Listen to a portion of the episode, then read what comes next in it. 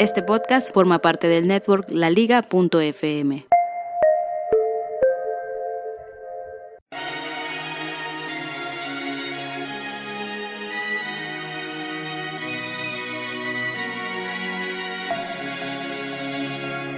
El acceso a Internet se ha visto a través de los años como una herramienta de impulso para el progreso social y comunicacional. O bien, como diría el padre de la World Wide Web, Tim Berners-Lee, se trata de una extensión del derecho al conocimiento. ¿Qué sucede entonces cuando no puedes ver, escuchar, informarte de cierto contenido que existe en Internet y que no está protegido precisamente por derechos de autor para un país en específico. ¿Acaso no es importante que tú y yo como ciudadanos podamos comunicarnos, informarnos y hasta expresarnos por Internet? ¿Qué puedo hacer cuando existe un bloqueo o desconexión total del país donde estoy ubicado? ¿Hay alguna manera de poder saltarme ese bloqueo? ¿Existen aplicaciones que me puedan brindar acceso a Internet de manera segura y poder sentirme completamente seguro? Estas y otras preguntas serán contestadas en la siguiente emisión. Así que ponte cómodo y disfruta del contenido que te hemos preparado.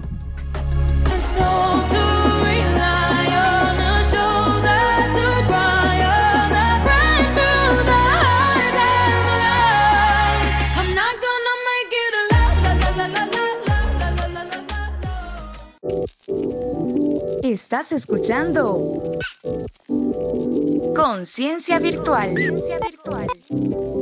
Un podcast de tecnología para geeks y no tan geeks.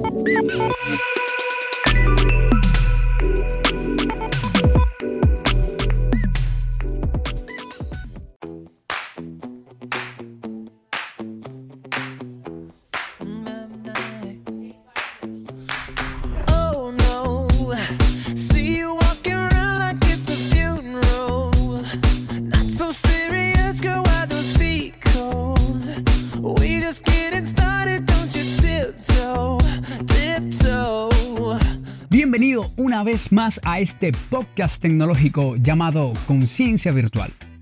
Mi nombre es Carlos Gutiérrez. Y antes de comenzar a hablar con el tema importante que vamos a tocar, quiero presentarles a alguien que se nos unió recientemente al staff de Conciencia Virtual como podcaster.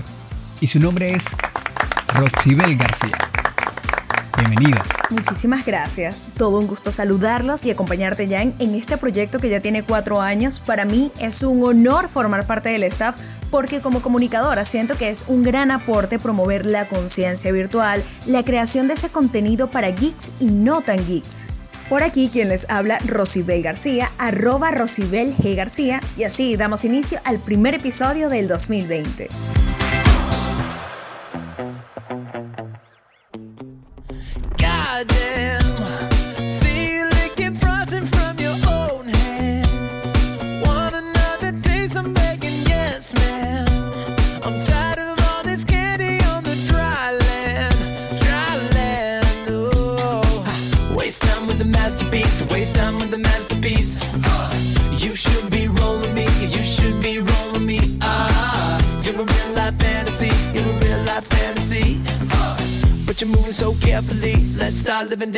Llegas en un excelente momento y luego del 2019 con muchas cosas, tanto altas como bajas, estoy muy contento de que te unas al proyecto y que me complementes. Y en esta ocasión no tengo palabras de gratitud con la entrega con la que inicias el proyecto, pero sé que vienes con la mejor de las vibras. Wow, eso es una bienvenida cargada de buenas vibras. Y para entrar en tema de inmediato, ya que estás hablando del 2019, tengo claro que a nivel tecnológico sucedieron bastantes cosas, sobre todo al final del año, y lo que va corriendo de este que han sido fuertes. Una de ellas fue la desconexión de Internet por parte de Rusia, con una infraestructura denominada RUNET que no funciona con los DNS globales. Y aunque ellos en realidad no han dado los detalles técnicos de las pruebas que realizaron, comentaron que el gobierno probó varios escenarios de desconexión, incluido un escenario que simula un ciberataque hostil desde un país extranjero.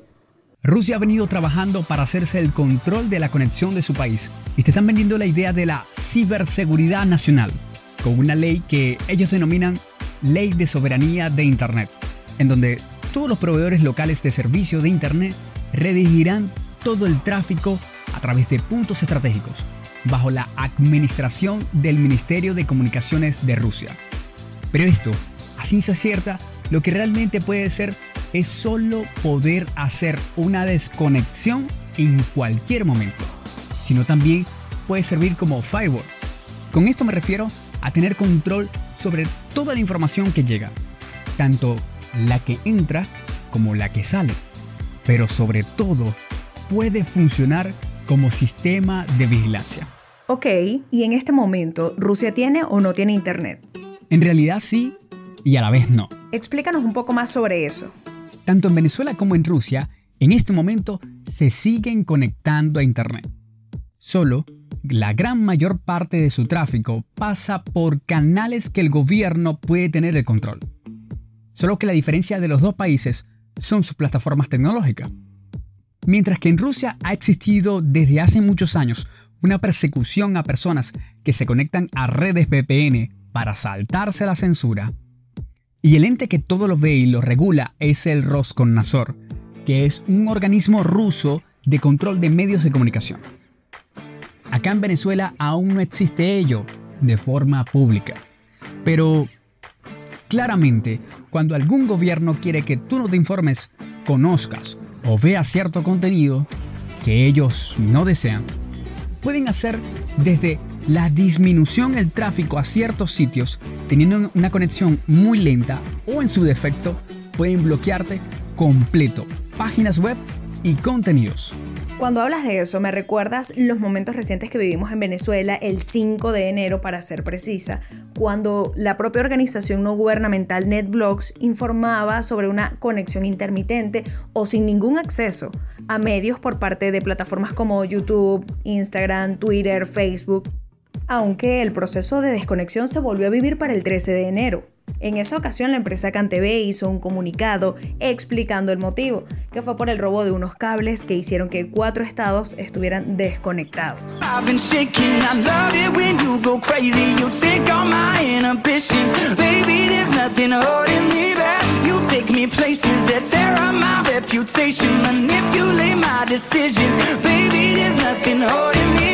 La cuenta de Twitter que mencionas es arroba.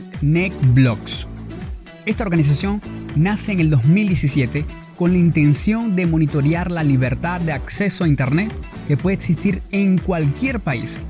Y aquí no solo estamos hablando de situaciones con referente a bloqueos por parte de un gobierno, sino también hablamos de problemas de conexión por algún cable submarino o situaciones como las vividas en Puerto Rico por un terremoto de 6.4 grados en la escala de Richter, que impactó en sus comunicaciones dejándolas activas solo un 25% de ellas.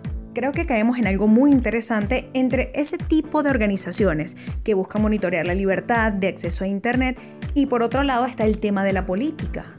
Los gobiernos autoritarios, los que regulan en gran medida sus comunicaciones, luego de hacer un anuncio público que ellos procuran mejorar la seguridad en su país, dirán que estos entes son una red de empresas o países que quieren dejar en mala situación al país que está supuestamente mejorando su seguridad. Que los demás son unos invasores que están procurando intervenir en las decisiones políticas, tecnológicas y de seguridad. Pero la realidad es que verás arrestos por publicaciones de Twitter, Facebook, Instagram y hasta WhatsApp. Un ejemplo claro es hablar de este tema en Radio Nacional. Una vez terminado el programa, puede llegar agentes enviados por el gobierno a detenerme. Y la razón es instigar a la población. Si no desean detenerme porque yo no genero una influencia lo suficiente para representar un peligro, lo lógico es bloquear el contenido para que nadie en Venezuela pueda acceder a él.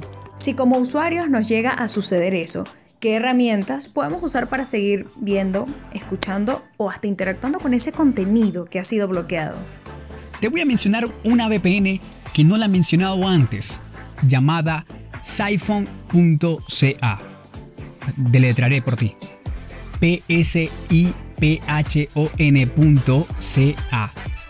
En donde la puedes usar tanto para móviles como para Windows.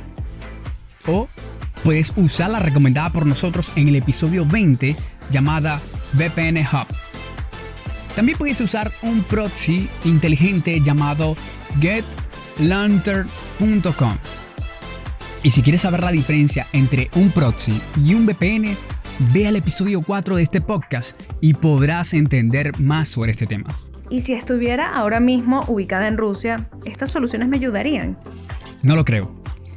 Si estás en un país tan estricto como Rusia o China, lo mejor es usar Tor. Para ello ingresa a la www.torproject.org y para el caso de China y Rusia, deberías ir a la configuración y activar una opción que dice Tor está censurado en mi país. Y si aún así estás con problemas, puedes seleccionar el puente de conexión y decirle que eliges el que funciona en China. Ya, en eso está muy bien para aquel que te escucha y su mejor manera de captar las cosas es auditiva. Pero si, por ejemplo, yo necesito algo visual para poder entender mejor, y honestamente tengo que decir que soy muy visual, ¿a dónde tengo que ir? ¿A dónde tienen que ir esas personas que son más visuales? www.patreon.com slash conciencia virtual. Allí tendrás todos los enlaces de todas las herramientas que hoy te estoy recomendando. Y también tendrás la explicación visual para que tú mismo realices el ajuste necesario. Así que vayan al Patreon y aprovechen ese contenido valioso. Además, nos pueden seguir en nuestras redes sociales. En www.facebook.com slash conciencia virtual. En Instagram como arroba conciencia virtual.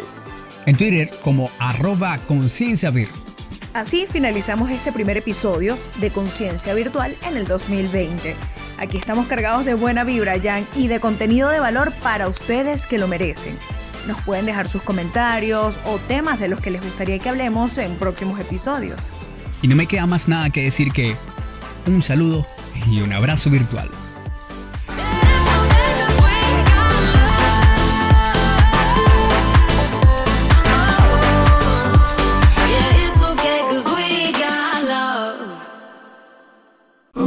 Gustó lo que escuchaste? Visita la liga.fm y descubre más podcasts como este.